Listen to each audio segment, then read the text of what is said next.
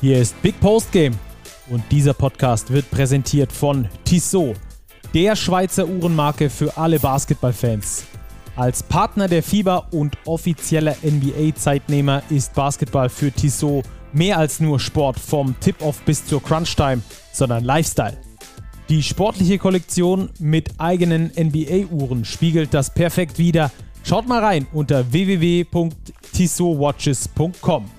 Und jetzt geht's los.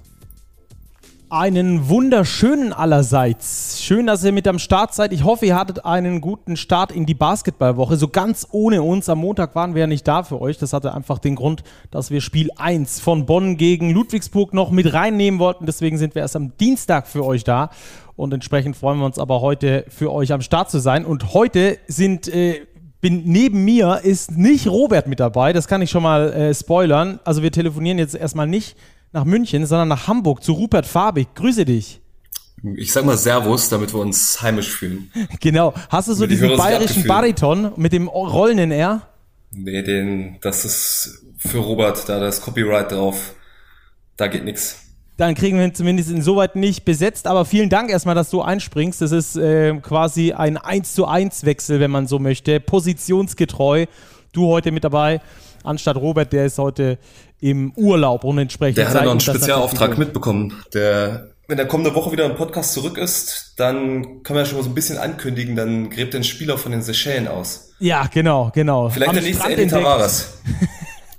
Next Eddie Tavares dieses Mal von den Seychellen. Also schön, dass ihr auf jeden Fall mit dabei seid. Wir werden heute mit Rupert ähm, und auch einem weiteren Big-Redakteur so einiges zu besprechen haben. Am Anfang soll es nämlich um den Jugendbasketball gehen. Das äh, Top 4 der NBBL und der JBBL hat nämlich stattgefunden in Frankfurt. Darüber wollen wir sprechen mit unserem Korrespondenten live vor Ort, Jan Finken, der dort war.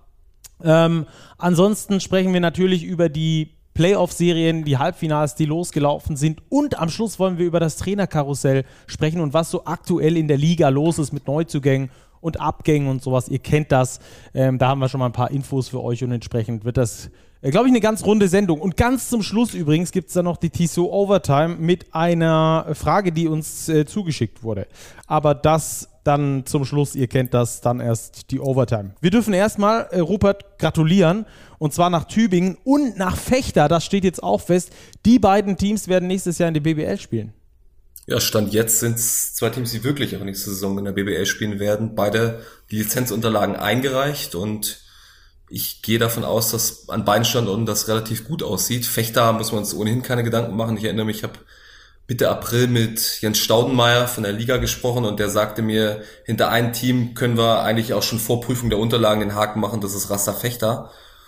Und bei Tübingen ist es ja, du bist etwas näher dran, örtlich zumindest, so dass die Strukturen da über die vergangenen Jahre teils schon Bestand hatten, teils auch nochmal verfeinert worden, aufgebaut wurden, dass alles sehr organisch gewachsen ist und das wirkt sportlich wie strukturell sehr gesund. Ja, Tübingen wollte, glaube ich, eigentlich erst im nächsten Jahr dann den tatsächlichen Angriff nach ganz oben wagen, nachdem sie letztes Jahr das Aufstiegsrecht ausgeschlagen haben haben sie sich jetzt dieses Mal dafür entschieden, doch aufzusteigen, was ich sehr ja, cool finde. Die finnischen Trainer immer, ne? Ja, genau. Der ein weiterer finnischer Trainer in der Stadt, in der ich studiert habe auch noch. Also ich kenne auch da die Strukturen ganz gut, ähm, war da häufig vor Ort, kenne auch die Protagonisten. Ähm, sehr interessantes Projekt, das da zurück in die Bundesliga kommt. Äh, darauf können wir uns auf jeden Fall sehr freuen. So, hätten wir die äh, Pro A abgehakt, die übrigens, äh, ich glaube, in der kommenden Woche, wenn ich es weiß, ähm, ihr Finale spielt. Also da geht es dann noch um die Meisterschaft. Aufgestiegen sind beide schon. Das Freitag Ganze, und Sonntag. Richtig. Freitag und Sonntag da, gibt es da die Spiele. Tübingen zuerst zu Hause, dann Fechter zu Hause. Da gibt es aber nur noch Hin- und Rückspiel, wie ihr das aus der Basketball Champions League kennt. Nee, aus dem FIBA Europe Cup ist das so. Ähm, und ähm, da gibt es nur noch die beiden Spiele und dann kommt es auf die Korbdifferenz an. Wenn nicht beide Spiele dieselbe Mannschaft gewinnt. Im, Im, Hinspiel kann es sogar ein Unentschieden geben. Ja, im Rückspiel theoretisch auch, wenn ja, das Hinspiel genau. von der anderen gewonnen wird. Wild. Okay, dann lass uns loslegen. Äh, Jugendbasketball, wir haben schon angekündigt, wir rufen unseren Korrespondenten an, Jan Finken. Der war das ganze Wochenende in Frankfurt und an den haben wir natürlich die ein oder andere Frage.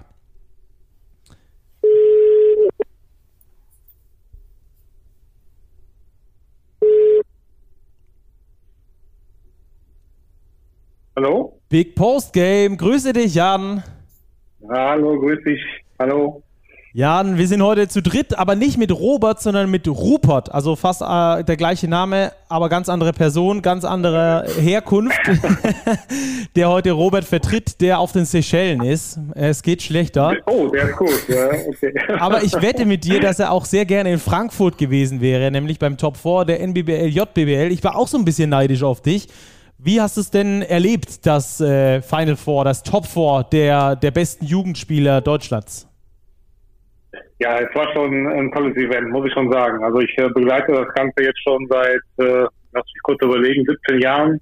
Und ich glaube, so ein Finaltag mit diesen Spielen haben wir bisher noch nicht erlebt. Ja, Jan, welches, du hast ja schon angesprochen, grüß dich übrigens erstmal. Du hast ja schon angesprochen, dass es zwei wirklich spektakuläre Finals waren, das in der JBBL, um es vorwegzunehmen, hat Alba Berlin gewonnen gegen Frankfurt nach Verlängerung. Das in der NBBL hat, haha, Überraschung, Alba Berlin gewonnen. In dem Fall allerdings gegen Fechter Schrägstrich Quakenbrück. Niveau und spannungsmäßig.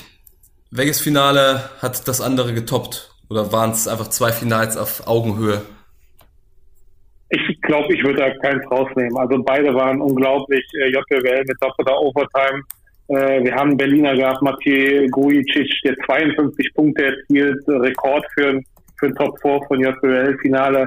Äh, was der Junge da gespielt hat, das war schon unglaublich. Ja, und dann zwei Stunden später die großen, die großen Jungs von Alba, sage ich jetzt mal, unfassbares Spiel auch gegen die Young Rasta Dragons, äh, Neuauflage des letztjährigen Finals. Und ich muss sagen, mit, mit Tasni Dragons ein bisschen, ein bisschen leid. Die haben wirklich alles auf dem Parkett gelassen ja, da kam Nils Machowski und schießt mit der Schusssekunde in den Dreier rein. Also fantastisch. Ja, jetzt haben wir schon mal zwei Namen genannt mit Nils Machowski, der den Gamewinner getroffen hat, und Grujicic, ähm, der in der äh, JBL hervorgestochen ist in diesem, in diesem Finale mit dieser grandiosen Leistung. 52 Punkte. Ähm, hast du sonst noch so Namen mitgenommen, wo du sagst, so, okay, das sind unsere nächsten Andy Obsts, Luis Olindis ähm, und so weiter und so fort?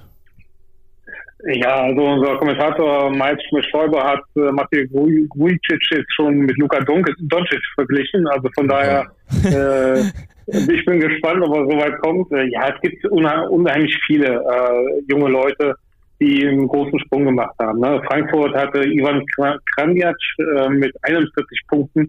Äh, ist ja auch schon mal äh, super. Er musste leider in der zweiten Overtime mit 5 Fouls raus. Äh, der war hinterher auch untröstlich, aber das ist auch so einer ein Junioren-Nationalspieler, ähm, der, der hervorsticht. Ähm, in der NWBL, ja, die Berliner Jungs kannst du fast durch die Banken nennen. Äh, Rico Schulte ist äh, MVP der Saison und äh, Top 4 MVP äh, gewonnen, äh, geworden mit äh, 20 Punkten und 9 Rebounds im Finale. Also da kommt eine ganze Menge nach und das war ja nicht immer so in Deutschland.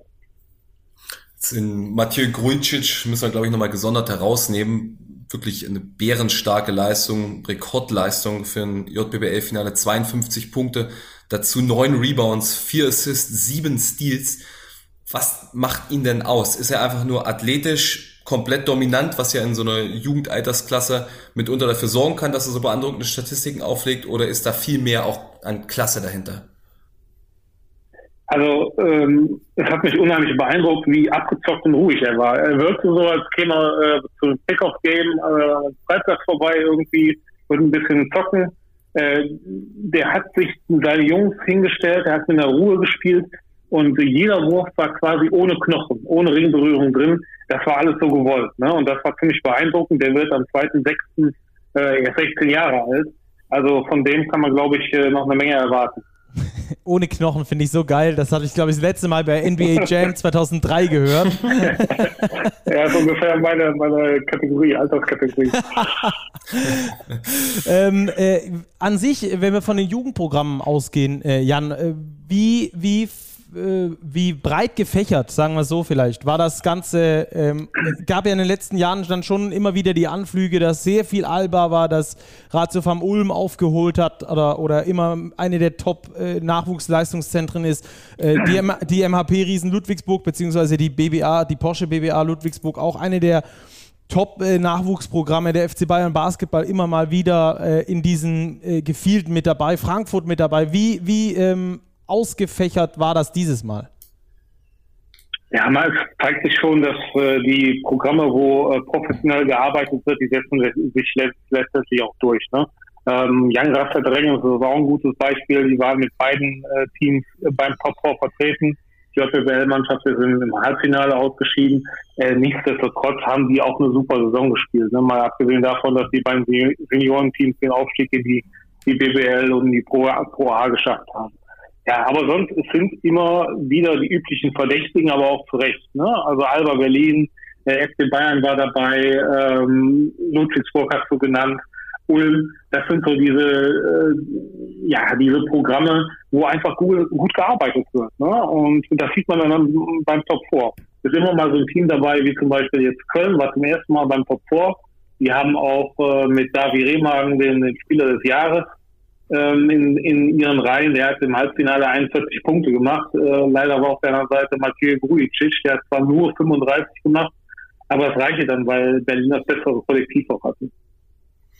Jan, guck mal, an der Stelle glaube ich gestehen, Stacki und ich haben im Vorgespräch eben ein bisschen gewitzelt, meinten, der Fechter Quakenbrück, die haben da die 17 Mann zusammengekriegt, die halbwegs gehen können und Basketball spielen können. Dafür haben sie 17 ganz gute Mann gefunden anscheinend in beiden Finalen, beiden Top Fours vertreten. Wie kommt das? Was macht Fechter so gut? Beziehungsweise was macht Quakenbrück in Kombination mit Fechter so gut? Ja, da wird auch einfach gut gearbeitet. Gute Trainer. Äh, das Programm wird jetzt seit Jahren schon aufgebaut. Früher war Quakenbrück alleine. Äh, seitdem wir mit Fechter zusammengegangen sind, äh, passiert eine Menge. Ne? Und es sind ja wirklich auch herausragende Spieler, die, die du da hast. Hier, du hast einen Johann Grünloh, ähm, der zum Verteidiger des Jahres gewählt wurde. Heute zehn große spielt in der Pro A eine ganz gute Rolle. Äh, Kilian Brockhoff hatte 19 Punkte jetzt im, im Finale gegen, gegen Berlin äh, gemacht. Also es kommt äh, da auch äh, an der Spitze unheimlich viel an. Ne? Also vielleicht gibt da was Besonderes zu trinken in Fechter, keine Ahnung. Ich war letztens erst da, da habe ich jetzt nichts festgestellt. Äh, also von daher, äh, aber es wird einfach gut gearbeitet. Ne? Punkt um. Und das muss man auch anerkennen. Mhm. Jetzt hast du gesagt, du bist seit 17 Jahren mit dabei bei diesem Top 4, ähm, begleitest es seitdem. Hast du einen Qualitätsunterschied gemerkt von damals, was ja sogar noch wahrscheinlich gut vor der Dennis Schröder, Daniel Theiss Zeit war, ähm, bis, ja. bis jetzt heute? Ja, also Daniel Theiss und Dennis Schröder waren, glaube ich, 2011 oder 2012 im Top 4 vertreten mit Braunschweig. Ähm, die ersten Jahre wurden dominiert von Urspringen. Äh, aber ehrlich gesagt kannst du das, das Spiel, das Jugendspiel von damals mit dem heute nicht vergleichen. Sowohl taktisch als auch physisch äh, ist das ein ganz anderes Niveau. Ne? Also wenn du jetzt äh, neben den Jungs stehst, die irgendwie 16, 17, 18 sind und ich muss da äh, zu jedem quasi aufschauen, äh, das ist schon ein Unterschied. Ne? Also die sind alle im Schnitt zwei Meter groß. Wie gesagt, eine unheimliche Physis und super ausgebildet. Das, glaube ich, trifft für jeden Teilnehmer beim Top 4 zu.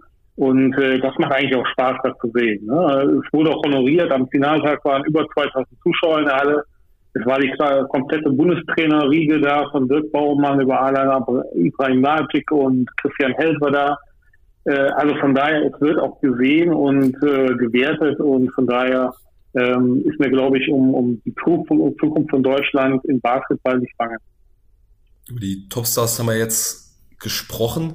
Es gibt ja häufig im Jugendbereich auch Spieler, die etwas unauffälliger sind, die jetzt Rollenspieler glänzen, Spezialisten glänzen, sehr spielintelligent bereits wirken. Hast du da Spieler entdeckt, die dir ins Auge gestochen sind? Mir kommt jetzt zum Beispiel ein Jack Cahill von Alba in den Sinn, der auch kommende Woche in Treviso beim Adidas Eurocamp ist, gemeinsam mit Sananda Fru, Justus Hollatz und dem von dir bereits erwähnten Johann Grünloh.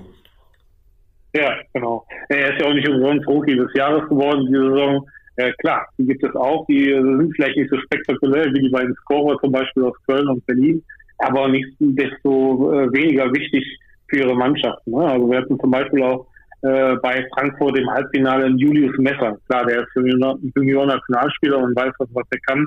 Aber dass er 18 Punkte im ersten Viertel macht, äh, damit hätte man auch nicht recht. Ne? Also von daher kloppen immer mal wieder so so Spezialisten auf. Äh, bei Albert fällt mir Elias Rapike ein, der defensiv und körperlich vor allem äh, super äh, dasteht.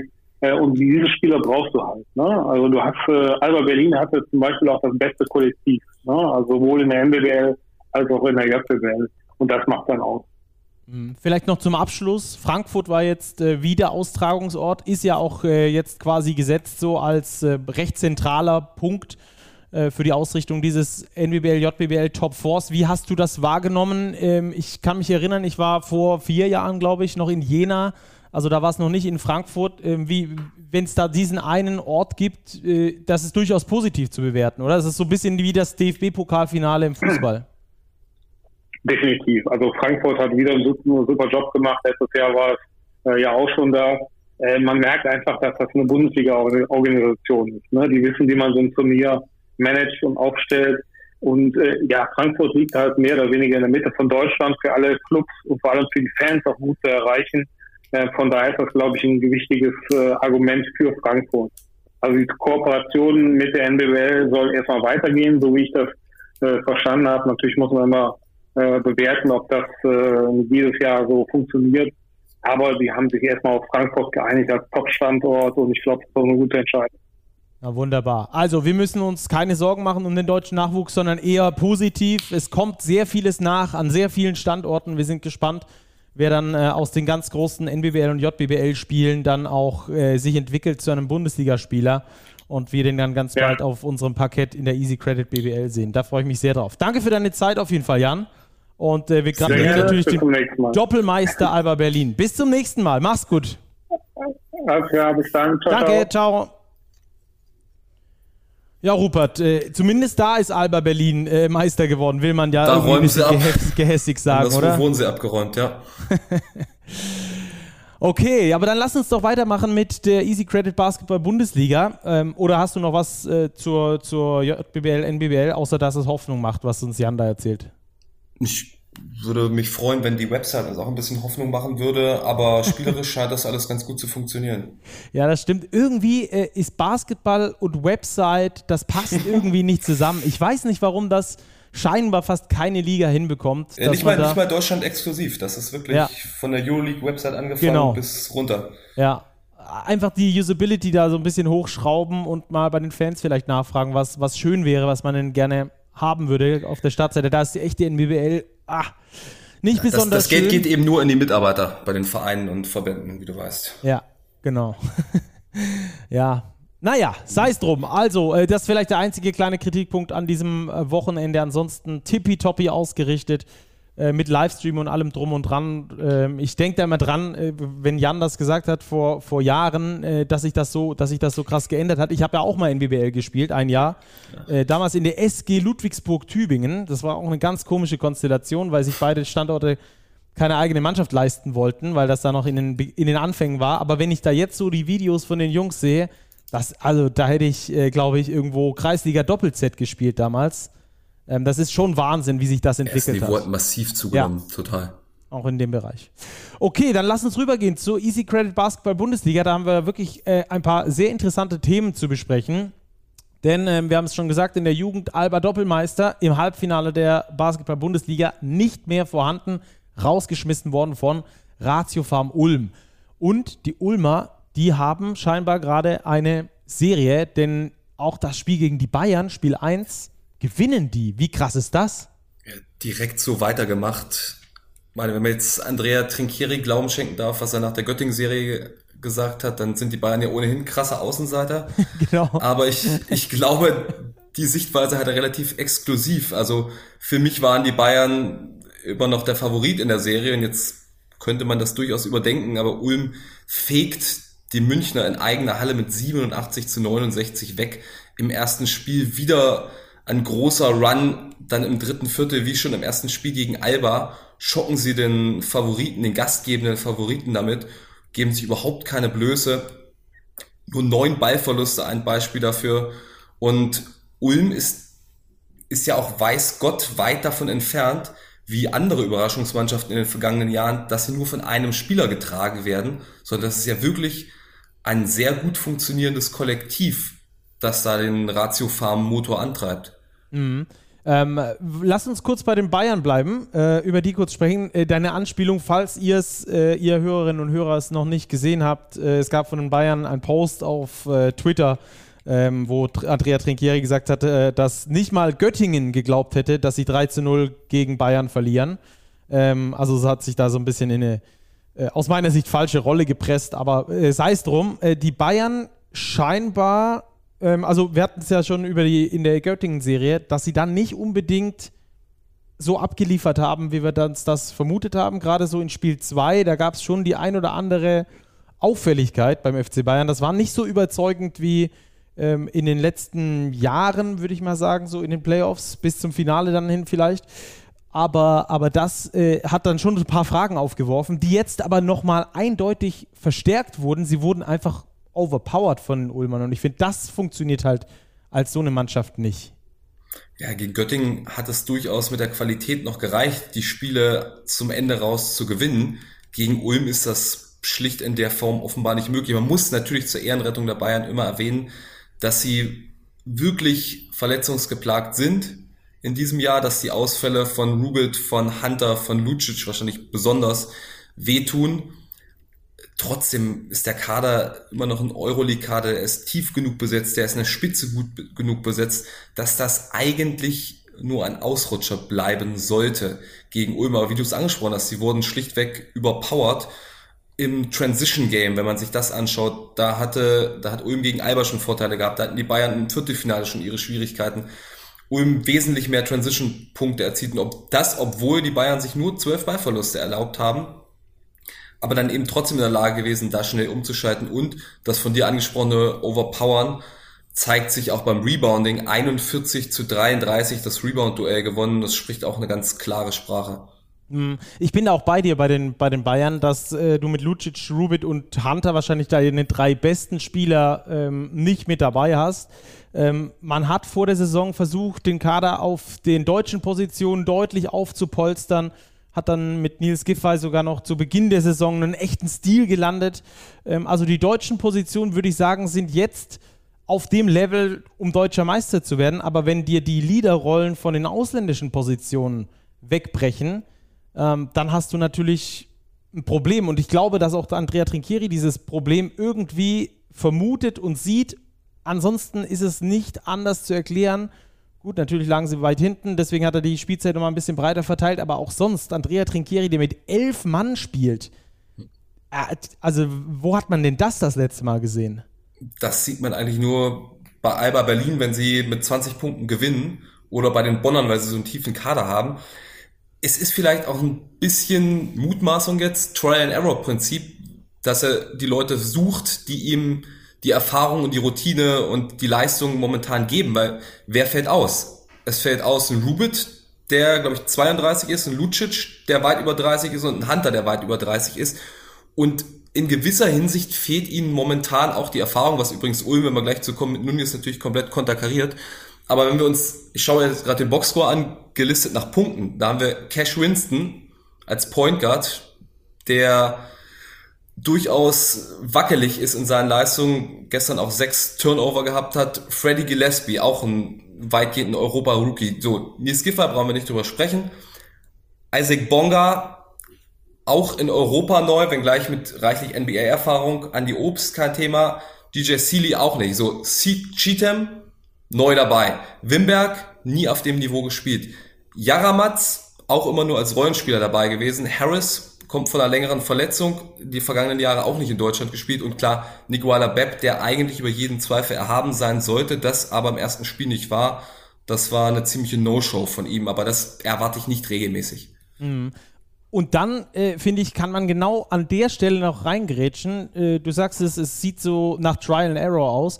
Aber dieses Try and Error hatte eigentlich äh, der FC Bayern vor Saisonende. Da hatten sie drei oder vier Spiele, in denen sie schon sicher als Drittplatzierter unterwegs waren, als Andrea Trinchiere auch groß getönt hat, jetzt die richtige Rotation zu suchen für die Playoffs äh, bei diesem großen Kader und dadurch, dass die Zusammenstellung in der WBL und in der Euroleague äh, verschieden ist, auch verständlich. Nur hat er dann zum Beispiel nach Oldenburg, bei dem Spiel war ich vor Ort, äh, zwei Pro B-Spieler äh, mitgeschickt und einen davon in der Starting Five spielen lassen ähm, und kein bisschen darauf äh, geachtet oder, oder das genutzt als, als Geschenk, dass du nicht mehr unter Druck bist, sondern dass du jetzt testen kannst, dass du jetzt schauen kannst, was wie zusammenpasst.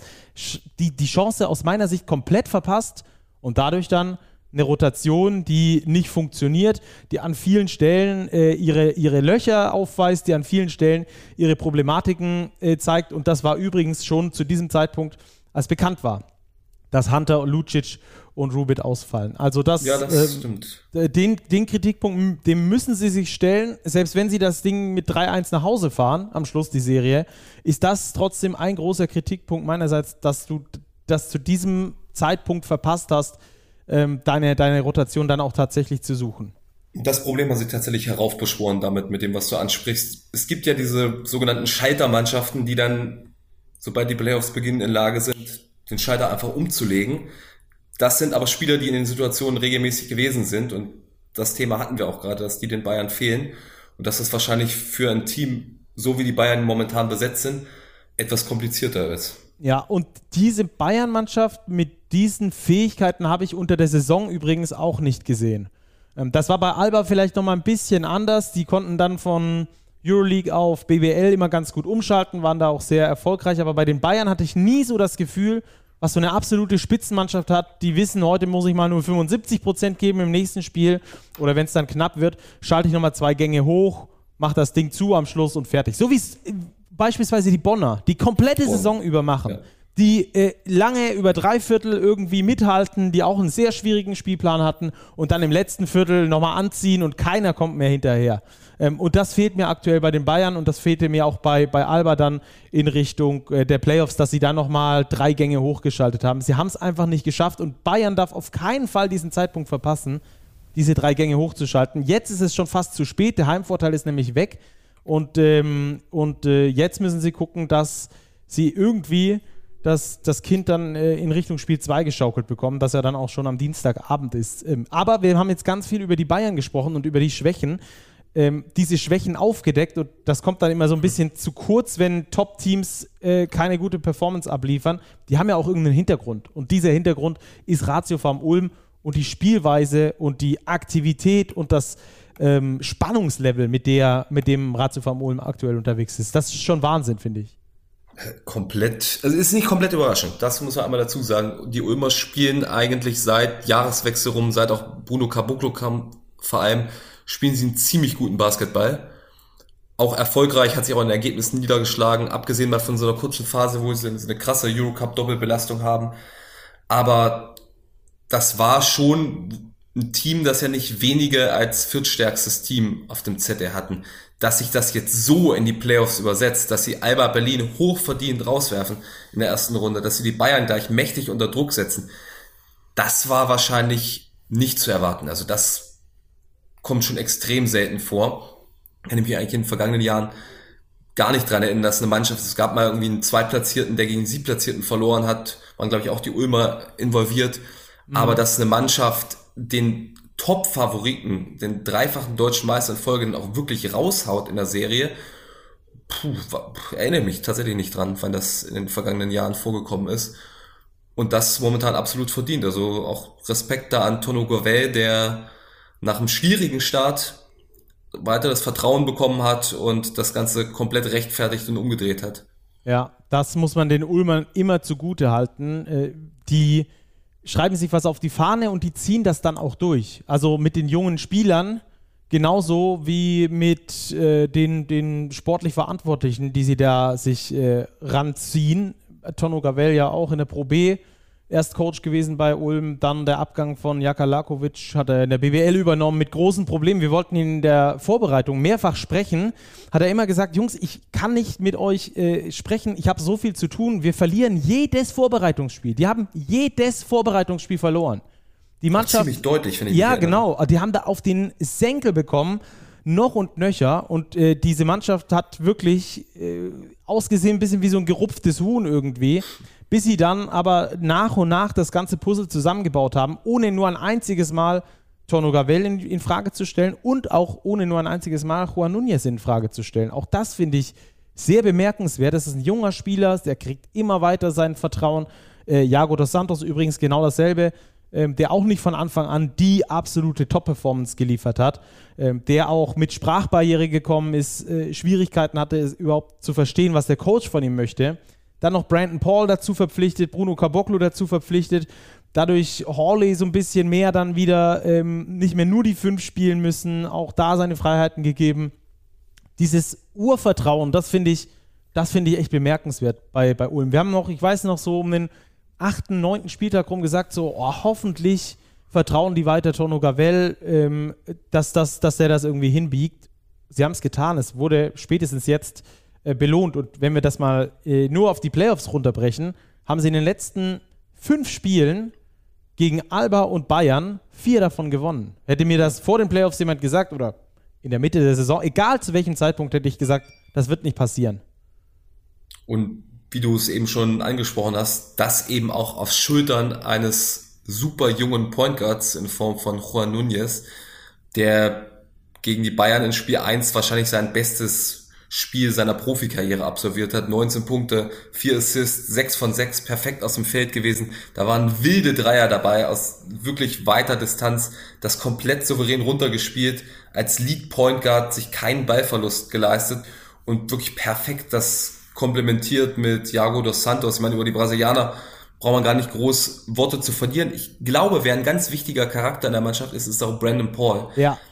Einerseits sportlich, aber auch andererseits mit seiner Leadership, mit seiner Präsenz, dass das auch jemand ist, der vorangeht, der auch die Ansagen macht, auf den die hören, der eine Art verlängerter Arm von Tono Gavel auf dem Spielfeld sein kann. Ja, bin ich absolut bei dir. Ich hatte Spiel 2 zwischen Ulm und Alba live in der Halle gesehen und äh, mit unserem Chefredakteur, mit Martin Fünkele, Ach. der neben mir saß ähm, und hat gesagt, er ist großer Brandon Paul-Fan von der Spielweise. Und dann habe ich gesagt, ja, gucke ich mir mal genauer an. Und das ist ja dann immer ganz schön, das abseits der Kameras auch beobachten zu können. Wie der über das Spielfeld läuft, wie der mit den Leuten spricht, wie er sie mitreißt, mitnimmt, äh, wichtige Würfe trifft.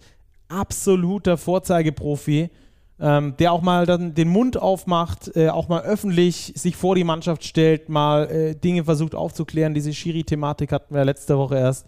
Ähm, der tut dieser Mannschaft extrem gut und äh, ich hatte noch zu Martin gesagt, äh, ich muss mal kurz googeln, wie alt er ist. Ansonsten spielt er nächstes Jahr in der Euroleague, aber er ist schon über 30, von daher könnte das äh, möglicherweise schwierig werden. Aber das ist echt schon ein Top-Mann für, für Ratio vom Ulm. Und was ich auch, auch Sorry, ja. Sprich mir weiter. Nee, sag ruhig, sag ruhig, sag ruhig. Ich, ich finde, die Mannschaft ist auch unge ungemein gut zusammengestellt. Also da passen wirklich die Stärken und die Schwächen zueinander, dass man für sehr viele Situationen die passende Lösung findet, die richtigen Lineups aufstellen kann, egal wie der Gegner spielt. Also das ist den Ulmer Verantwortlichen um Thorsten Leibe da auch hervorragend gelungen. Ja, äh, und vor allem auch die Art und Weise, wie sie mittlerweile äh, spielen, gerade offensiv. Ich hatte, oder wir hatten damit mit Patrick Femerling noch äh, vor, der, vor den Playoffs drüber gesprochen. Was macht man gegen Alba, die so schnellen Basketball spielen? Und Ulm ebenfalls schnellen Basketball spielt. Was macht man als Ulmer, als äh, Tono Gavel? Spiele ich noch schneller? Versuche ich sie so zu torpedieren? Und dann sagt Femerling zu uns, nee, auf keinen Fall ähm, weil dann, dann bist du gegen Alba komplett tot. Das ist das, was Ratio vom Ulm am Schluss geholfen hat. Dieses schnelle mhm. Spiel noch Alba quasi mit den eigenen Waffen zu schlagen. Und das hat jetzt gegen die Bayern auch wieder funktioniert, die ein komplett anderes Team sind, die eine der wenigsten, der, der eine der langsamsten Paces in der kompletten Liga spielen, über die ganze Saison, die jetzt ein bisschen zugenommen hat, aber trotzdem immer noch sehr langsam ist. Ähm, die dann wieder mit dem Tempo zu schlagen, das finde ich schon bemerkenswert. Dadurch hast du viele einfache Buckets. Die, die Defense ist wieder ein bisschen einfacher, weil du 5 äh, äh gegen 5 spielen kannst, weil du Halfcourt-Defense spielen kannst. Also Ulm macht sehr viel richtig und ich glaube auch, dass das weiterhin ein Schlüssel ist. Wenn sie schaffen, das Tempo so hoch zu halten gegen die Bayern, dann kann ich mir auch vorstellen, dass sie da vielleicht ein zweites Spiel klauen ähm, und dann das dritte irgendwo auf der Straße liegt. Äh, äh, ja, ich meine, jetzt Spiel 2 wird für die Bayern enorm wichtig. Wieder in München. Stell dir vor, Ulm gewinnt das Ding. Dann haben die zwei Matchbälle zu Hause. Dann wäre es, die Alarmglocken für die Bayern müssen jetzt schon schrillen. Das nach Spiel 2 wäre eindeutig zu spät und dann wird es, glaube ich, sehr, sehr schwierig, das den Ulmer noch zu nehmen, in drei Spielen alle drei zu gewinnen, zwei davon in Ulm. Da glaube ich, das, das stelle ich mir sehr schwierig vor.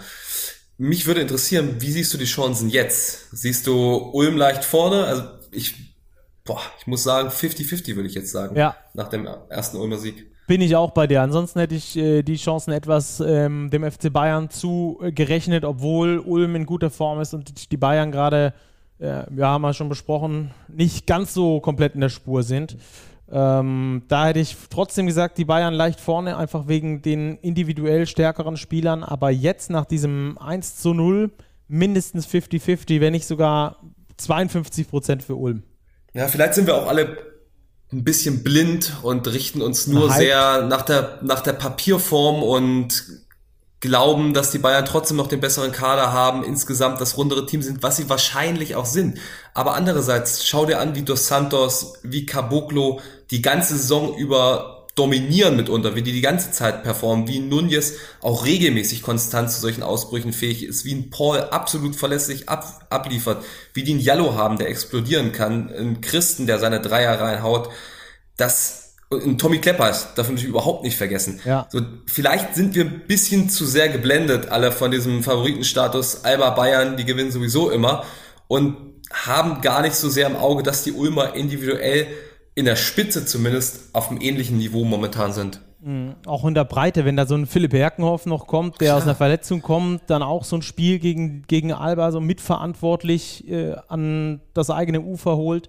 Tommy Klepper ist der jetzt mit drei Punkten äh, durchschnittliche Performance geliefert hat, ein Plus-Minus-Wert von plus eins bei einer fast 20 Punkte äh, Klatsche für den Gegner. Ist jetzt auch nicht so super, aber der hat halt auch seine Spiele schon gehabt, wo er komplett abgeliefert hat und auch in Spiel 4 da gegen Alba diesen Klatschdreier reingeschrotet hat.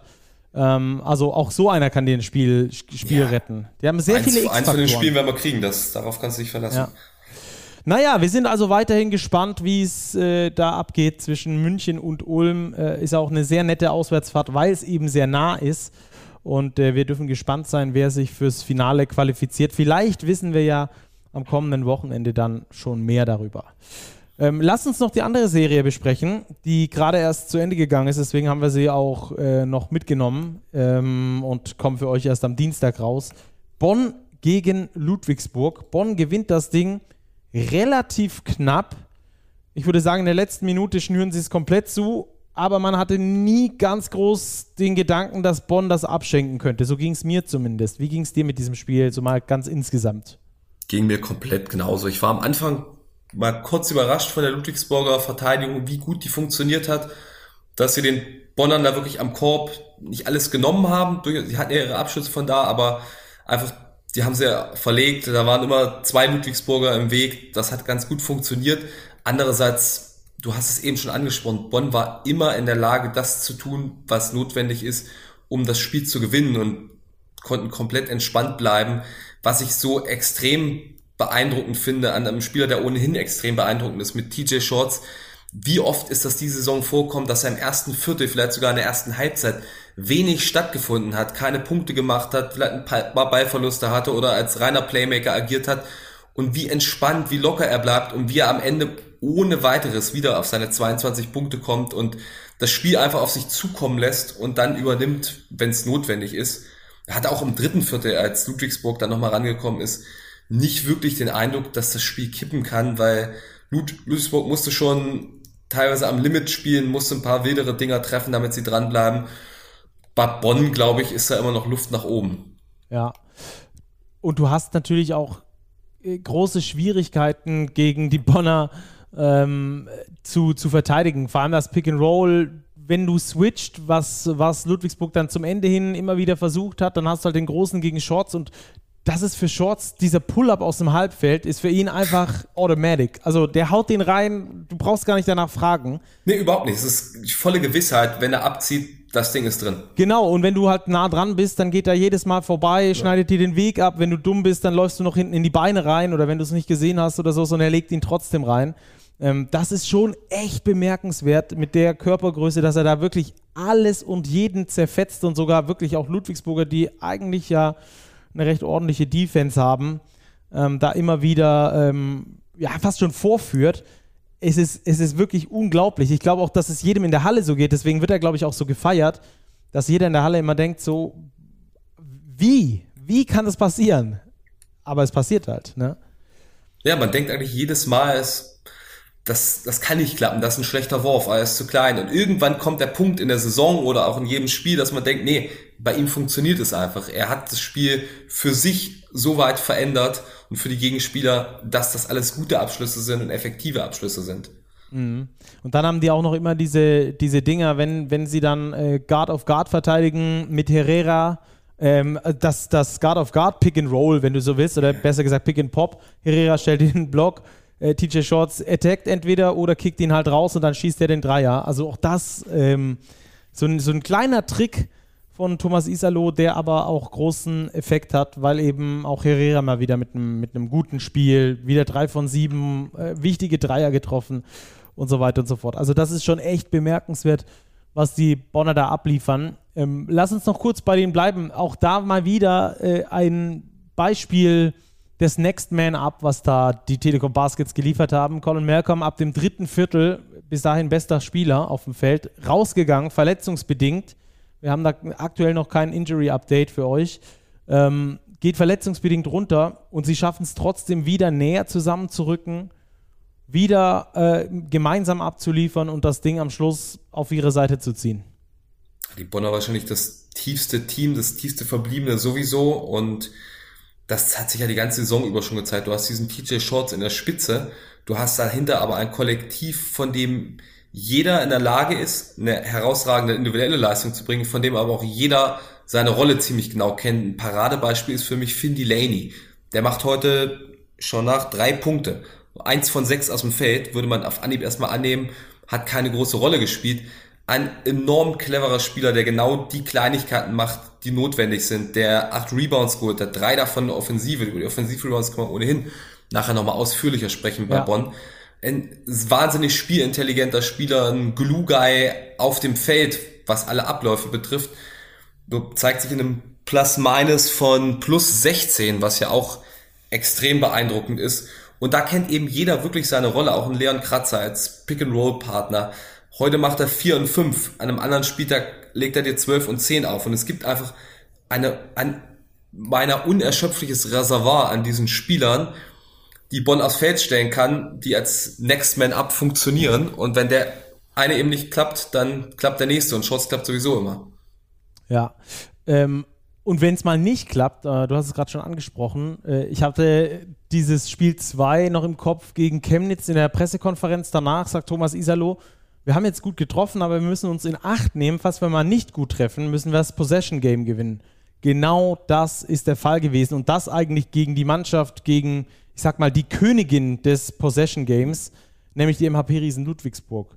Ähm, die Bonner haben es geschafft, mit 24 Offensiv-Rebounds äh, sich Chancen um Chancen zu erarbeiten. Alleine äh, Würfe aus dem Feld haben sie 81 zu 70 das Duell gewonnen. Und das ist eigentlich genau das, worüber sich die Ludwigsburger definieren. Mehr Chancen zu generieren, also wenig Turnover, ähm, viele Offensiv-Rebounds, äh, schnelle Abschlüsse, viele Steals in der Defense. Und sie haben es nicht geschafft, dieses Possession-Game gegen Bonn durchzuziehen. Deutlich nicht geschafft, weil die Bonner im Offensiv-Rebound einfach unfassbar gut waren. Und dann haben selbst schlechtere Wurfquoten, und schlechter ist da in Anführungsstrichen gesetzt, etwas unter 40 Prozent, ähm, den Bonnern gereicht, das Ding am Schluss, wir haben es gesagt, heimzuholen und ohne jemals irgendwie das Gefühl versprühen zu können, das Ding verlieren zu, zu, zu können. Ja, wie du sagst, dann kann man auch mit 39,5% Wurfquote gewinnen. Dann noch ein unglaubliches Heimpublikum gehabt, den gleichen Futter in Spiel 2. Wir haben eben so 50-50 bei der Bayern-Ulm-Serie gesprochen. Ich glaube, hier war die Favoritenrolle vorher eindeutiger verteilt, bei allem Respekt vor Ludwigsburg, was sie mit Oldenburg veranstaltet haben.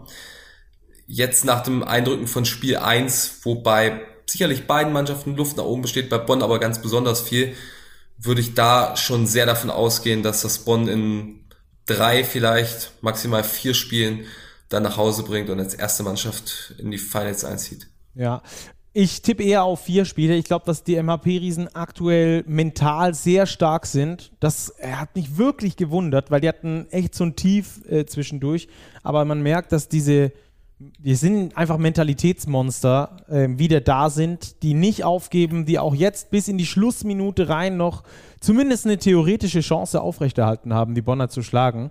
Ähm, und ich kann mir vorstellen, dass Bonn es in einem dieser nächsten Spiele nicht schafft, die Offensivrebounds so krass zu kontrollieren wie in diesem Spiel, vielleicht trotzdem Probleme hat, das Bällchen zu versenken und dann ist Ludwigsburg da.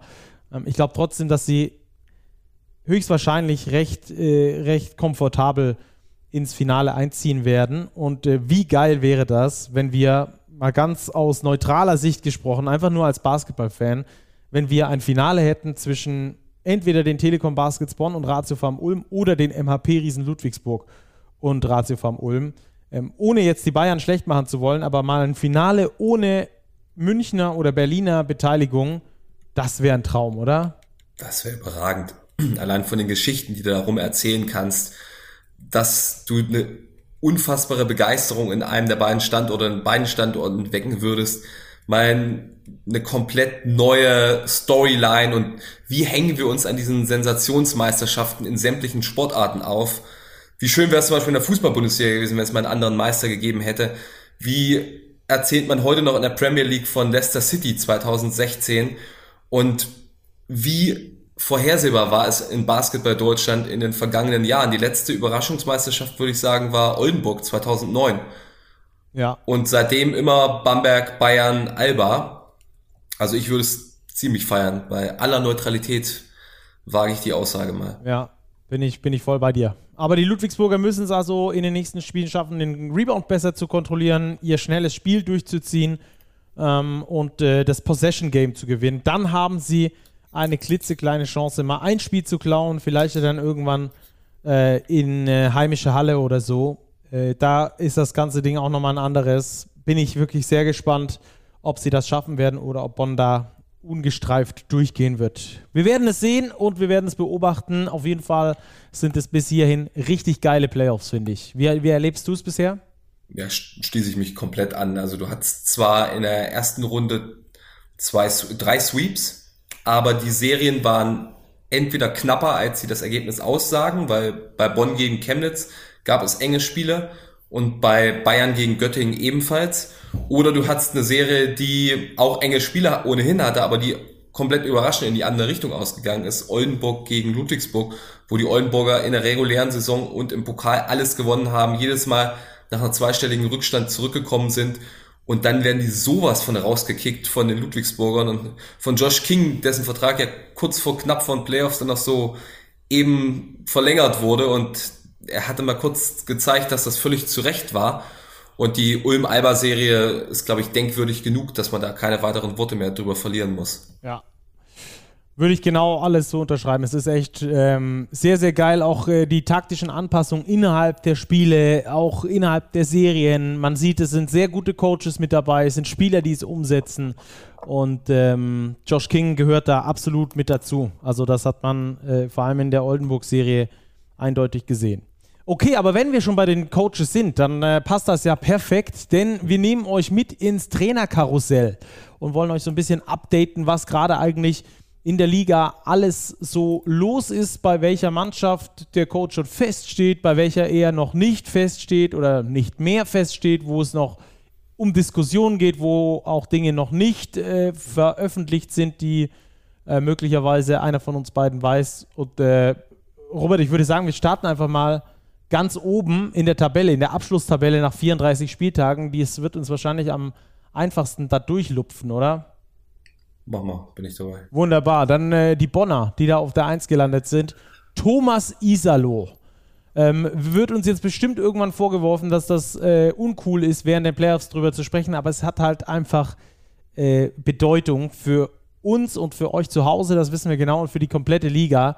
Ähm, und ich glaube, dass man sich in Bonn da auch sehr bewusst ist, dass es möglich ist, dass der Coach nach der Saison weg ist, weil darauf stehen ja die Zeichen. Ja, ich fürchte, fürchte, fürchte, darauf stehen die Zeichen wirklich. Es ist ja jetzt schon von mehreren Stellen kolportiert worden und auch wirklich Quellen, die unabhängig voneinander sind, dass da in Richtung Paris eine Einigung bestehen soll.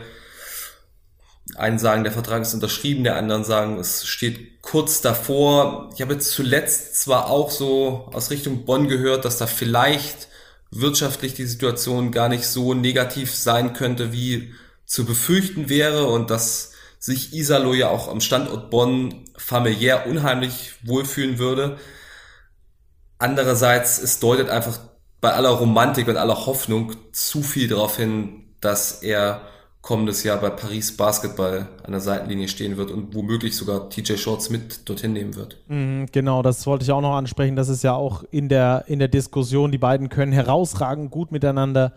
Ähm, das ist ja gerade auch in den Playoffs zu sehen. Und vor allem ähm, macht es auch Sinn, glaube ich, äh, für Isalo, der vielleicht nicht direkt den Euroleague-Vertrag quasi angeboten bekommt, aber wenn er dort ein gutes Jahr spielt im Eurocup nochmal und dann Paris beispielsweise nächstes Jahr in die Euroleague mit aufgenommen wird, dass er dann da, also in der Saison 24, 25 dann, dass er dann dort automatisch zum Euroleague-Coach wird und dadurch sein Markt wird natürlich nochmal vervielfacht. Also ähm, da sieht es aktuell so aus.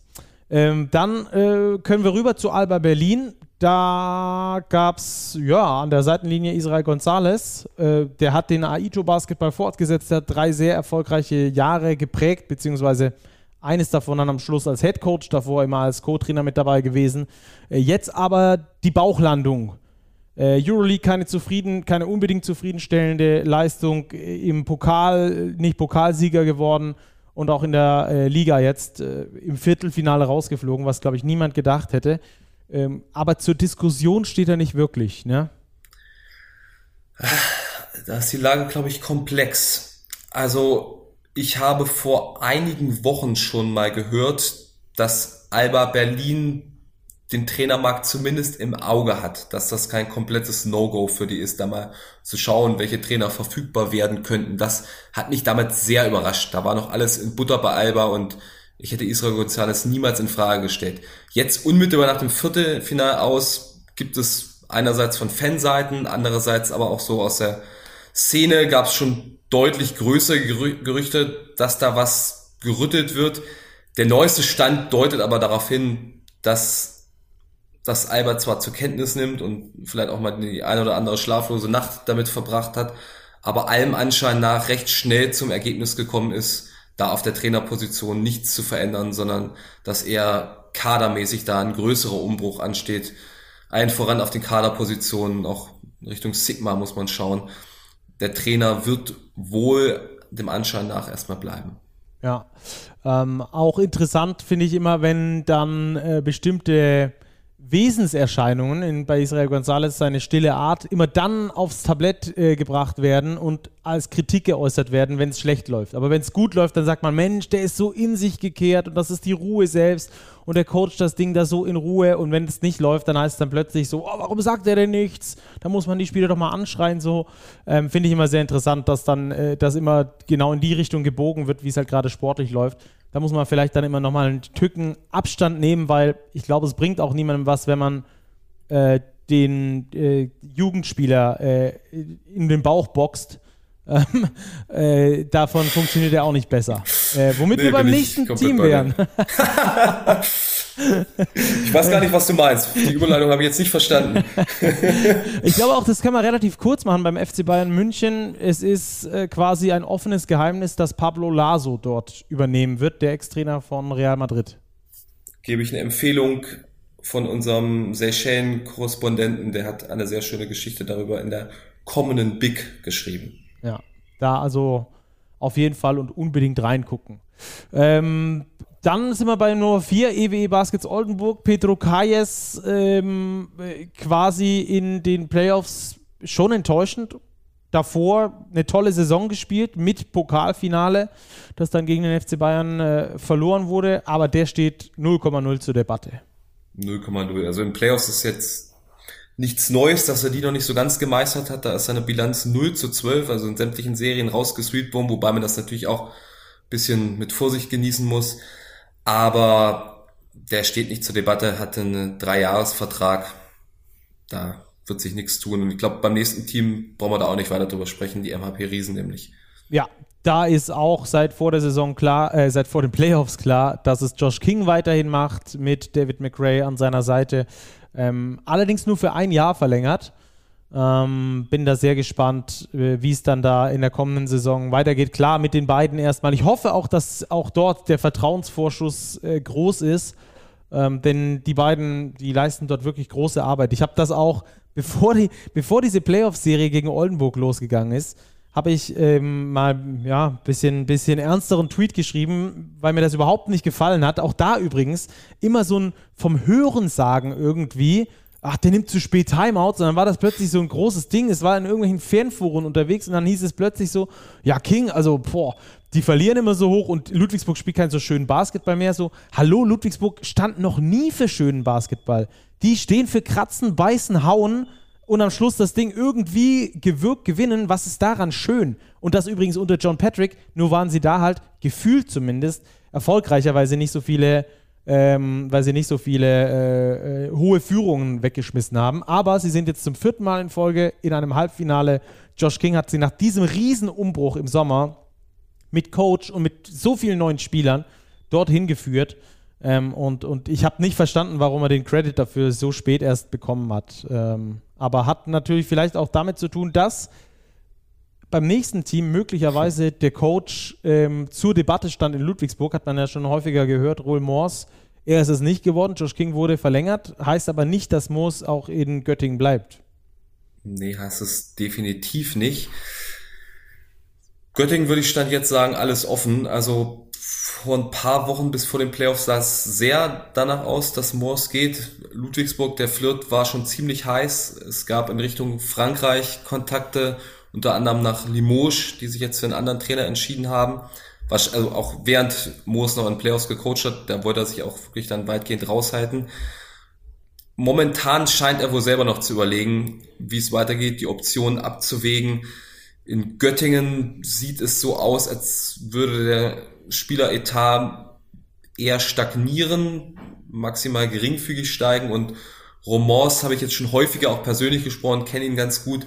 Das ist ein unfassbar ehrgeiziger Typ und kommuniziert das auch sehr offen und mutig und authentisch und total erfrischend sympathisch, wie ich finde, weil du hast ja häufig diese Trainer, die nach außen dann die Andrea Trinchieri-Kommunikation fahren und sich gegen Göttingen als Außenseiter sehen und Moors möchte jede Saison in die Playoffs, möchte international spielen und wenn er das, die Chance da nicht als gegeben ansieht, dann kann ich mir schon vorstellen, dass er da eventuell zu anderen Ufern aufbricht. Ganz interessant dazu, ich habe kürzlich mit einem Agenten aus dem Balkanraum gesprochen und er hat mir gesagt, klar, Isalo ist im Sommer der heißeste Trainer auf dem Markt, wahrscheinlich auch in Europa, aber er empfiehlt den Teams, mit denen er spricht, die auf Trainersuche sind, einen Trainer ganz besonders im Auge zu behalten. Das sei aus seiner Sicht der Trainer, der die höchste Quote hat, Rohdiamanten auszugraben und die dann so zu schleifen und so einzusetzen, dass es funktioniert. Das sei Roy Morse. Und das finde ich ist ein ziemliches Testament für seine bisherige Arbeit. Ja, hat man aber dann auch in Persona von äh, Kamar Baldwin letztes Jahr oder dieses Jahr äh, Horold Frei, den er extrem weiterentwickelt hat. Mark Smith ähm, und so weiter ja. und so fort, äh, dann auch tatsächlich auch gesehen. Tai Odiasse früher, den hat er auch entdeckt. Tai Odiasse, stimmt, ja. Ähm, da gab es also schon das eine oder andere Argument auf jeden Fall für ihn. Ich glaube, in Göttingen wäre ihm auch niemand böse, wenn er geht, weil er eben diese Qualitäten hat, die er hat und Göttingen schon auch dafür bekannt ist, dass die sehr genau wissen, wer sie sind, wo sie herkommen und wo sie hinwollen und dass die jetzt nicht die nächste Euroleague-Adresse sind. Göttingen wäre aus meiner Sicht übrigens völlig random Namen, den ich jetzt reinwerfe, aber wäre ein ganz toller Standort, glaube ich, für Raul Corner. Da würde er, glaube ich, sehr gut hinpassen, weil es ist wirklich nur einfach so Name-Dropping, weil er eine Vision und ein Projekt hervorragend verkaufen kann, unheimlich sympathisch, charismatisch das Ganze rüberbringt und ich glaube, das wäre so ein Standort, wo er gut funktionieren würde, aber er mag ja wahrscheinlich nicht in die Bundesliga erstmal zurückkommen. Ja. Ähm, der nächste Trainer, du hast von den heißesten Trainern auf dem Markt gesprochen. Der dürfte nur deshalb kein heißer äh, Trainer auf dem Markt sein, weil er noch Vertrag hat. Tono Gavel bei Ratio Farm Ulm. Ich glaube, eine der absoluten Entdeckungen und der wird auf dem Radar vieler großer Teams sein. Da bin ich mir sehr sicher. So ja, zukunftstechnisch. Unter, unter Garantie, ja. Zukunftstechnisch. Das wäre nicht der erste Ulmer Trainer. Ja. Ja, auch da sind die Ulmer wieder ihrer Linie treu, entwickeln, entwickeln, entwickeln, bis er halt irgendwann oben rauswächst. Man hat das dann gesehen äh, bei Jaka Lakovic, der jetzt dieses Jahr die, den Europe Cup gewonnen hat äh, mit Teneriffa. Nee, stimmt nicht, mit Gran Canaria. Gran Canaria. Ähm, und ab der kommenden Saison, wie man hört, höchstwahrscheinlich auch dann äh, Euroleague-Trainer ist, weil eben ja. Gran Canaria doch in die Euroleague aufsteigen kann, weil die wohl einen Großsponsor gekriegt haben, ne? Hast du das gesehen mit den Reisekilometern von Gran Canaria, was jetzt nee. kursierte? Dass sie 121.000 Kilometer oder so diese Saison gereist sind und das ist um 50 Prozent mehr als das durchschnittliche NBA-Team reist in der Saison, in der 82-Spiele-Saison. Gut, Gran Canaria liegt auch echt weit weg. Das muss man sich immer wieder äh, vor Augen führen. Auf der Karte, das ist einfach äh, vor der afrikanischen Küste. Genau. Ähm, entsprechend sind da die Wege natürlich weit, vor allem wenn es dann so Richtung äh, Israel, Richtung Türkei geht und so. Da sitzt du schon mal ein paar Stündchen im Flieger. Naja, sie haben es trotzdem gewonnen am Schluss. Ähm, das war also nicht, nicht von großem Nachteil. Aber das äh, so viel zu den Ulmern. Ähm, die Niners Chemnitz. Rodrigo Pastore bleibt nächstes Team. Rostock Seawolf, ganz genau. Christian Held hat verlängert, genau. Ganz genau so, ja. Schon, ähm, ich glaube, im Februar oder März schon verlängert.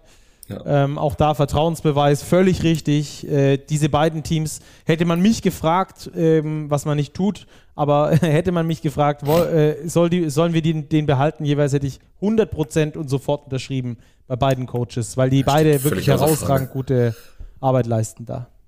Absolut. Das, was man nicht unbedingt universell über den nächsten Trainer oder das nächste Team sagen kann, ne? Oh ja. Rose Bamberg. Ja, ich glaube, dass da der Reset-Knopf bald in den Bamberg-Knopf umbenannt wird. Den brauchen wir gar nicht mehr Reset-Knopf nennen. Äh, ähm, was ist so ein Bamberg-Logo drauf, ja? Ja, genau, genau. Ähm, äh, bedrückend schlechte Saison für Brose Bamberg. Äh, Platz 10, Playoffs verpasst das erste Mal seit, wann hatten wir es neulich irgendwann? Ich glaube, seit 2001. Ähm, auch da kompletter Neustart mit neuen Gesellschaftern und Co. Ähm, heißt das dann auch neuer Coach? Eher nein, wie wir hören, ne? Da anscheinend mal den Reset-Knopf nicht gedrückt, den Bamberg-Knopf. Denn nach neuestem Stand geht es wohl sehr in die Richtung, dass Oren Army um zwei Jahre verlängert. Ja. Mit äh, Sportdirektorposten ist ja bei Bamberg auch immer ja, so eine Frage. Diese, ich glaube, diese israelische Berateragentur, die da so als Art externer Sportdirektor fungiert. Ja, glaube, das macht er dann eventuell in Personalunion weiter. Ich habe da eine sehr weite Range gehört, in welche Richtung es etatmäßig gehen kann, dass da die Gesellschafter wohl selber noch am Überlegen sind. Was das, das Spielerbudget betrifft, habe ich gehört, dass es von 600.000 Euro bis 1,2 Millionen reichen könnte, dass das noch völlig offen sei. Ja, wobei man da ja dann äh, auch, äh, um das so ein bisschen vergleichbar machen zu können, sagen muss, dass die 600.000 Euro an Spielerbudget ein absolutes Low-Budget-Team wären. Also mit ja. so das Lowest-Budget-Team überhaupt in der Liga. 1,2 Millionen, da ist man dann schon ganz ordentlich unterwegs. Genau, da kann man dann da und vielleicht ein bisschen besser landen, wo man in der aktuellen Saison gelandet ja, ist. Genau. Ähm, ja, also Bamberg, äh, spannendes Pflaster, wie immer, ähm, heißes, äh, heiß diskutierter Verein. Ich bin da auch sehr gespannt, was da mit den Gesellschaftern dann noch kommt und so weiter und so fort. Ähm, wie die auch genannt werden, auch das ja gerade mhm. ähm, in Abstimmung, ich glaube in inoffizieller Abstimmung, ähm, aber es gibt da ein paar ganz gute Tipps. Ja, irgendwo habe ich gelesen, FC Bamberg, Freak City Bamberg, das finde ja. ich witzig. Fände ich auch. Aber ja. vielleicht ein äh, bisschen zu sehr an den Fußball angelehnt, vielleicht dann Freesea ja. Bamberg oder sowas. Aber an sich die, der, den Gedanken finde ich mega nice. Definitiv. Schau mal, was da der Sommer bringt. Bestimmt. Genau. Ähm, Würzburg Baskets, auch da ganz spannend, äh, was da in den nächsten Wochen passieren wird. Äh, das ist super spannend und extrem unvorhersehbar. Da geht es ja wirklich in alle Richtungen von, was ich gehört hatte an Paketdeal Filipowski und Loncha zu Bamberg, der nun offensichtlich nicht stattgefunden hat, bis Bonn, wir haben uns gar nicht über die Trainer von Bonn geredet, fällt mir gerade auf, über die potenziellen Nachfolger von ah, ja, genau. Da Aber da sind wir jetzt gerade dabei, ja. dass äh, Sascha Filipowski einer der Kandidaten ist, die Bonn ins Auge gefasst hat, wie übrigens auch Roel Mors und Lassi Tovi, den finnischen Nationaltrainer. Andererseits kann es aber auch sein, dass Filipowski in Würzburg bleibt. Also da ist es noch sehr, sehr unentschieden. Ja, und die werden aber wahrscheinlich auch versuchen, da ein möglichst gutes Budget auf die Beine zu stellen. Ich weiß gar nicht, wurde das offiziell kommuniziert, ob sie jetzt diese 1,5 Millionen, die wir hier im Podcast hatten, ob sie die jetzt bekommen haben, um dann ein konkurrenzfähiges Team auf die Beine zu stellen? Hast du da irgendwas nee, gehört? Nee, da wurde in die Richtung nichts kommuniziert. Was ich inoffiziell gehört habe, so aus Spielerrichtung, dass Felix Hoffmann Knieprobleme hätte und wohl ein Karriereende etwas ernsthafter erwägen würde, in der Hoffnung, dass es nicht dazu kommt. und dass Colin Welp ein Kandidat in Göttingen sei. Mehr habe ich in, da, in der Richtung allerdings jetzt noch nicht vernommen in den letzten Tagen. Ja, einen fleißig trainierenden Phil Hartwig auf Instagram. Grüße gehen raus. Ja, das, das haben wir ja sowieso mehrfach täglich. Super genau. Typ. ähm, dann machen wir weiter mit den MLP Academics Heidelberg. Da sind wir, glaube ich, schnell durch. Da Jonas bleibt Isalo. Ja. ja. da bleibt der Isalo, genau. der Bruder halt. Ähm, genau. Kreilsheim, ganz frisch. Ja, dein Haus- und Hofteam, lass hören. Ja, gar nicht so Haus und Hof. Kreisheim ist ja schon eine, ist ja schon eine Ecke weiter weg. Ähm, aber äh, heute erst oder gestern verkündet, dass da das Trainerteam weitermacht. Ähm, Ivica Markovic und Nikola, äh, Nikola Markovic, sorry. Ähm, genau, äh, zusammen mit ähm, dem Sohn des Bundestrainers. Ähm, da genau. weiterhin an der Seite. Danny Herbert. Danny Herbert, ganz genau, die beiden. Sind da also Findest weiter. richtig? Bitte? Findest du richtig? Gehst du mit mit der Entscheidung? Ähm, ja, kann ich nachvollziehen. Ähm, ich habe jetzt ähm, bei den Merlins hat es so ein bisschen gedauert, bis, bis Markovic dann die, in die Linie gefunden hat. Jetzt aber ist er da und auch das entspricht der Vereins-DNA aus meiner Sicht, dass man da auch, das ist ein sehr entwickl äh, entwicklungsbasierter Verein ist. Also nicht auf dem Level, wie es Ulm ist, ähm, aber, aber die Kreisheimer versuchen da schon auch ähm, ihre, ihre Leute zu entwickeln und, und Markovic ist so einer, den man da entwickeln kann und Danny Herbert sowieso und ich glaube, dass die beiden das für die nächste Saison äh, wuppen können, hat die schwierigen Spiele gewonnen mit den äh, Kreilsheimern und ähm, jetzt brauchen sie ein bisschen mehr Fortune in der Kaderzusammenstellung und dann könnte das, glaube ich, wieder erfolgreich werden. Ich glaube, der Coach passt da bei den Kreilsheimern. Ja, denke ich auch, dass das was werden könnte. Ja. Der Coach passt auch bei dem Basketball-Löwen Braunschweig, oder was meinst du? Denke ich auch. Jesus Ramirez macht da grandiose Arbeit, hat es extrem schwer die ganze Saison mit Verletzungspech und so weiter und so fort. Ähm, ich glaube, der Coach ist das kleinste Problem, das die Basketball-Löwen Braunschweig in dieser Saison hatten. Ja, definitiv. Hat auch meines Wissens noch ein Jahr Vertrag. Also ich hatte Anfang Mai mit Nils Mittmann gesprochen und auch mit Jesus Ramirez selber. Und die Kommunikation ging in die Richtung, dass Ramirez noch einen weiteren Saisonvertrag hat. Dann Platz 15 und deswegen sehr fragwürdig gewesen in der aktuellen Saison. Die Veolia Towers Hamburg ähm, hat sich nichts gebessert, nachdem Raul Korner da gegangen wurde. Benka Paloschki sogar noch mit einer etwas schlechteren Bilanz als sein Vorgänger. Trotzdem hat man ihm das Vertrauen gegeben. Ja, ich glaube, eindeutiger kann man das Vertrauen gar nicht geben, als dass die Towers und Marvin Willoughby die gesamte Amtszeit von Benka Paloschki gemacht haben. Und der Vertrag ist zwar offiziell noch nicht verlängert, womöglich ist es inoffiziell schon getan, aber das ist eine derartige Formalie. Also da würde ich Haus und Hof drauf wetten, dass Benka Boloschki als Cheftrainer der Veolia Towers Hamburg in die kommende Saison geht. Ja, und dann auch äh, mitverantwortlich den Kader zusammenstellen darf, ähm, zumindest sagen darf, was er, was er gerne hätte. Und dann sind wir mal gespannt, ob die Veolia Towers da auch da mehr Fortune haben in der Kaderzusammenstellung. Das war ähm, auch nicht so das Gelbe von Ei in dieser Saison. Ja, das wird ein spannender Sommer, glaube ich, für Becker. Sein erstes Mal, dass er eine Mannschaft selber mit zusammenstellen kann, zusammen mit Marvin Willoughby. Das, denke ich, wird, ein, wird eine spannende Zeit auf jeden Fall werden. Ja, das ist ja dein Haus- und Hofverein. Entsprechend sind so wir da auf deine Infos äh, gespannt. Äh, da kommen wir. Der Syntanix MBC ist äh, Platz 16 geworden, hat sich in der Liga gehalten, hat aber nicht mit Ingo Freier verlängert, äh, war ja dann auch ein ganz kleines, äh, wie soll ich sagen, äh, Erschreckerchen nach der Saison oder nach dem letzten Saisonspiel, als da Kostja Muschidi gesagt hat, er kann sich schon vorstellen, beim MBC zu spielen, aber nicht, wenn Ingo Freier weiter Trainer ist. Ich weiß nicht, ich glaube nicht, dass das das Zünglein an der Waage war. Das glaube ich auch nicht. Nee. Ähm, der MBC hat sich aber anders, anderweitig entschieden. Ja, für Predrag Krunic nämlich, der zurückkommt in die BBL, ist, glaube ich, ein Trainer, der ganz gut dorthin passt mit seinem Stil, mit seiner Erfahrung und jemand, der dem MBC, denke ich, auch wieder ein wenig mehr Stabilität und auch Konstanz wahrscheinlich auf der Position verleihen kann. Und in der Woche gab es ja auch die Diskussion über das Gehalt, was der MBC dem Trainer angeblich zahlen würde. Also die Zahl, die du da genannt hast, ist gar nicht so weit weg von den Informationen, die ich habe. Auf jeden Fall haben die mit einem vergleichsweise hohen Betrag für einen Trainer, für einen MBC-Trainer gesucht, das, was auch deutlich dafür spricht, dass sie diesmal eine langfristige Lösung haben wollten.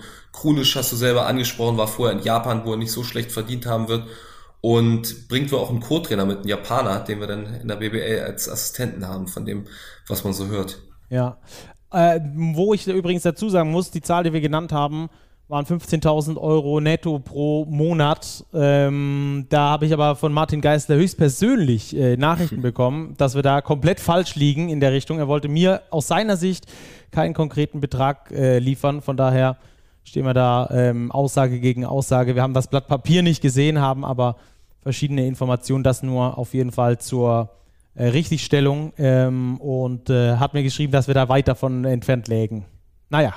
Ähm, machen wir weiter. Äh, Platz 17, 18, Fraport Skylanders, Medi Bayreuth, also zumindest beim 18. bei Bayreuth, die ja dann nächstes Jahr in der Pro A antreten werden. Da gab es äh, News und zwar wird Mladen Drijancic verlängert. Das hat mich so ein bisschen gewundert. Mich hat's gefreut.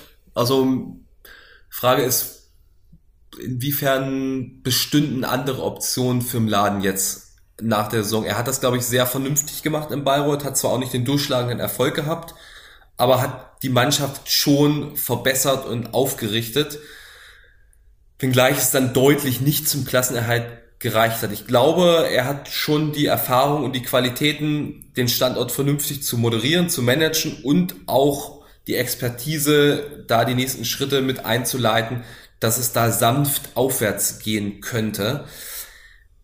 Die Frage ist eben, was gäbe es für andere Optionen, und welche Option auf dem Trainermarkt hätte sich für Bayreuth sonst ergeben? Ich denke, da waren beide Seiten zufrieden miteinander. Und dann ist es vielleicht auch sinnvoll und logisch, dass sie so weitermachen. Inwiefern, du hast gesagt, dich hat es ein bisschen verwundert. Ja. Inwiefern schätzt du das an? Äh, du hast äh, mit deiner Ausführung recht. Ich hatte nur trotzdem das Gefühl, dass Mladen Drijancic für größere Aufgaben gemacht ist als für die Pro A. Und ich sehe in Bayreuth nicht unbedingt durch diesen Gesellschafterwechsel ähm, die, die ganz große Chance, da in den nächsten Jahren ähm, wieder Richtung Easy Credit Basketball Bundesliga zu gehen. Und entsprechend ähm, hätte ich gedacht, dass Triancic sich da umguckt und mehr in Richtung äh, BBL schielt, ohne aber zu wissen, ob es da äh, konkrete Angebote gab oder nicht. Äh, von daher ähm, hat es mich nur aus der, aus der Perspektive gewundert. Mhm. Das ja. ist wiederum nachvollziehbar. Ja. Frankfurt. Ja, Frankfurt. Wird's spannendes Thema. Nehme ich mal an einen neuen Trainer geben. Äh, einen Namen gehört, den wir jetzt aber noch nicht öffentlich nennen können, ist ein Trainer, der auch schon mehrfach in Deutschland trainiert hat, in der Bundesliga noch nicht, meines Wissens, aber ein ganz cooler Name. Cooler Typ, wie ich finde, ist einer der Kandidaten. Mehr kann ich jetzt dazu nicht sagen. Aber denke, da muss Frankfurt auch es ist eine extrem wichtige Personalie für Frankfurt, weil für die Frankfurt Skyliners geht's nur um den Wiederaufstieg in der kommenden Saison, um nichts anderes. Ja, für die geht's tatsächlich äh, wieder darum, rucki zucki hochzukommen, sich zu stabilisieren, äh, innerhalb von einer Saison das Ding da rauszuschütteln, ähm, äh, diesen Abstieg da und äh, sich da zu konsolidieren. Und das geht nur mit einem absoluten Topmann da an der äh, Seitenlinie. Ich bin auch gespannt, ob es der dann wird von dem du gerade gesprochen hast, ähm, oder ob wir da jemand anderen noch an der Seitenlinie sehen werden. Die beiden Aufsteiger, Fechter und Tübingen, ich bin mir sehr sicher, dass die beiden, ohne es jetzt genauer zu wissen, das ist gefährliches Halbwissen, dass die beiden bei ihrem Coach bleiben. Also bei den Jans und Tübingen bin ich voll überzeugt und bei Ty Harrison Fechter zu 95 Prozent. Habe während der Saison gehört, dass bei einem Nichtaufstieg der Trainer sehr in Frage gestanden hätte, was vielleicht auch ein bisschen logisch ist bei dem großen Vorsprung, den Fechter sportlich und wirtschaftlich vor den restlichen Teams hatte. Hab auch einmal gehört, selbst bei einem Aufstieg könne man sich das überlegen. Ich glaube aber, dass es schon so bleibt, dass Ty Harrison kommende Saison Fechter in der Bundesliga coacht. Ja. Okay, jetzt haben wir euch also einmal durchs Trainerkarussell in der Bundesliga noch durchgetrieben. Äh, mit dir habe ich festgestellt, kann man genauso gut talken wie mit Robert. Ähm, Robert, wir kommen jetzt zur Tissot Overtime und auch da müssen wir nochmal ganz kurz äh, ins Talken reingehen. Denn wir haben eine Nachricht bekommen, die hat mir Robert weitergeleitet, obwohl er auf den Seychellen ist. Das finde ich sehr cool und deswegen nehmen wir die auch gleich mit rein, denn der hat eine Nachricht bekommen von Dunking LD mit einer Idee. Und äh, ich lese einfach mal äh, die Nachricht vor, die er bekommen hat, und dann würde ich sagen, wir sprechen mal kurz drüber, ob das für dich so Sinn ergeben würde. Hallo, ich hätte eine Idee für eine nächste Tissot Overtime. Was würdet ihr von einer Relegation im Basketball halten? Meine Idee wäre es zwischen der Hauptrunden und die, äh, zwischen der Hauptrunde und den Playoffs nicht nur Play-ins gibt, sondern auch einen zusätzlichen Abstiegskampf. Zum Beispiel BBL Platz 16 und BBL Platz 15. Der Sieger bleibt drinne. Und in der Pro A Halbfinalist Loser 1 gegen Halbfinalist Loser 2. Der Verlierer bleibt in der Pro A und der Sieger von diesen Losern im Halbfinale in der Pro A, also in dem Fall wären das jetzt Gießen und auf der anderen Seite Karlsruhe, die würden das Ding nochmal ausspielen. Der Gewinner davon würde gegen den äh, Verlierer von Platz 15, 16 aus der Bundesliga spielen und der Gewinner bleibt drin oder geht eben in die BBL. Dann wird es einen dritten Absteiger geben, beziehungsweise einen dritten Aufsteiger, wenn es denn in der Relegation dazu kommen würde. Ähm, dass die Relegation schön ist, werden wir ähm, im Fußball sehen in dieser Woche. Ähm, ach so, er hat noch geschrieben, PS, liebe euren Podcast und orangenes Herz dahinter.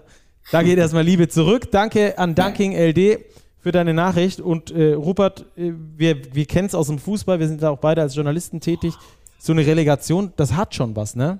Das hat richtig was. Gerade ich in Hamburg kann es am eigenen Leib erleben, da der HSV es mal wieder in die Relegation geschafft hat, in der elften Minute der Nachspielzeit, Heidenheim sei Dank.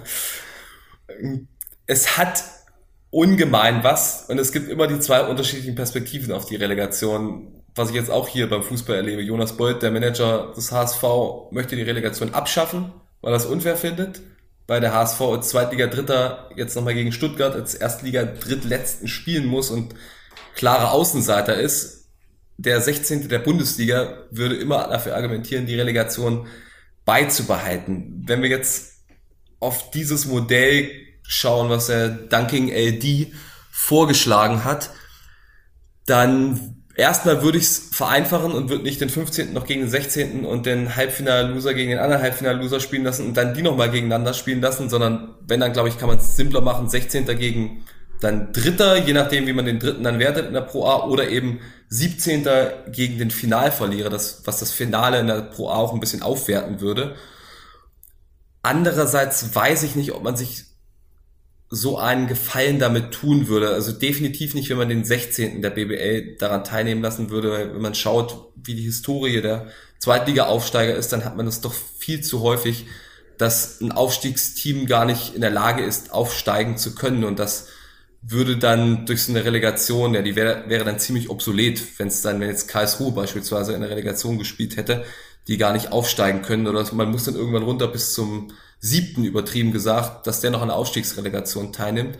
Und andererseits finde ich die Relegation bei allem Reiz, den sie als K.O. oder Hin- und Rückspiel hat und bei aller Spannung und allen zusätzlichen Vermarktungsmöglichkeiten sportlich doch ziemlich unfair, weil du hast dann Mannschaften aus der zweiten Liga, die über 34 Spiele und dann womöglich noch die Playoffs hinweg eine konstant gute Saison spielen und dann wird das Ganze völlig entwertet, weil sie in zwei Spielen oder in einem Spiel gegen eine Mannschaft, die die Bundesliga-Saison komplett in den Sand gesetzt hat, verlieren, die, weil die Bundesliga-Mannschaft trotzdem individuell noch besser besetzt ist und wirtschaftlich ganz andere Möglichkeiten hat.